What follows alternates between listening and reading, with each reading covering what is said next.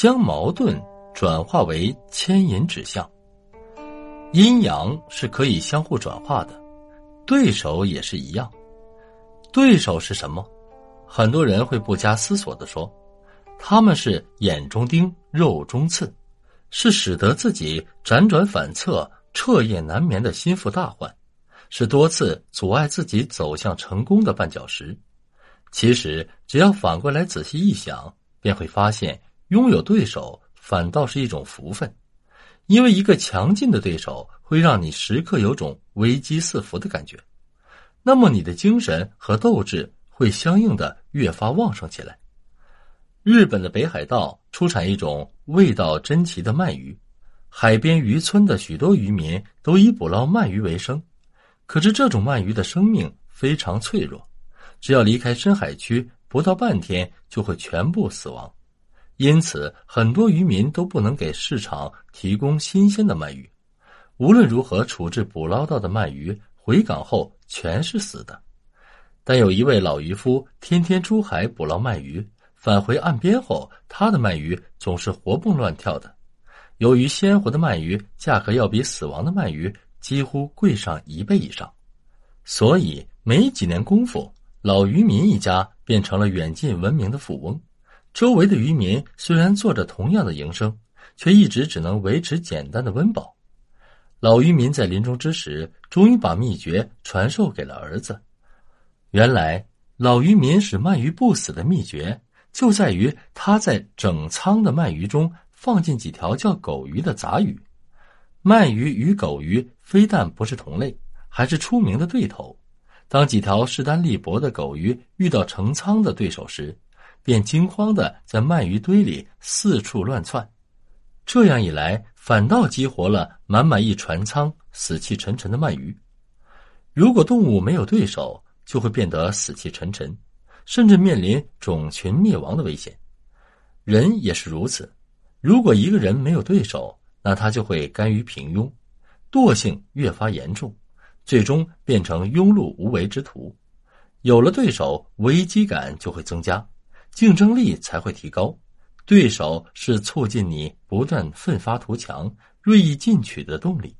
没有对手，很多潜力是无法被激发出来的，生命只有等着被历史吞没和淘汰。我们应该感激自己的对手，他们既是敌人，也是朋友，更是一剂强心针，一管催化剂。道路是曲折的，人人都不可能一生一帆风顺。竞争无处不在，对手无处不在。随着历史的进步，它只有愈发激烈。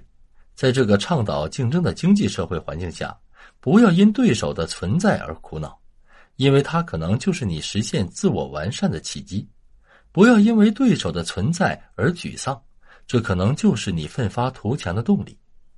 海湾战争之后，一种被称为艾布拉姆的。MIA 二型坦克开始陆续装备美国陆军。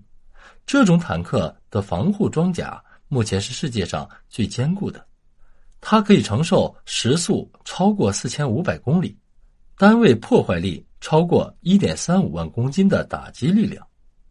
乔治·巴顿中校是美国最优秀的坦克防护装甲专家，他接受研制 MIA 二型坦克装甲的任务后。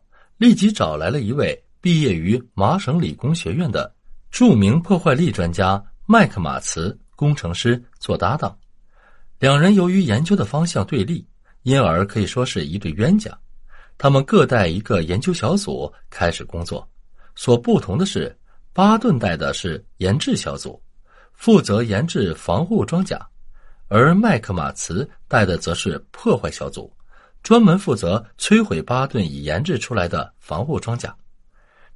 刚开始的时候，马茨总是能轻而易举的将巴顿研制的新型装甲炸得粉碎，但随着时间的推移，巴顿一次次的更换材料、修改设计方案，终于有一天，马茨使尽浑身解数也未能摧毁巴顿的坦克，于是。世界上最坚固的坦克，在这种近乎疯狂的破坏与反破坏试验中诞生了。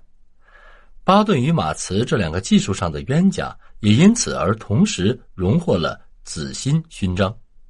巴顿中校事后说：“事实上，问题是不可怕的，可怕的是不知道问题出在哪里。”于是我们英明的决定，请马茨做欢喜冤家，尽可能的激将他帮我们找到问题，从而更好的解决问题。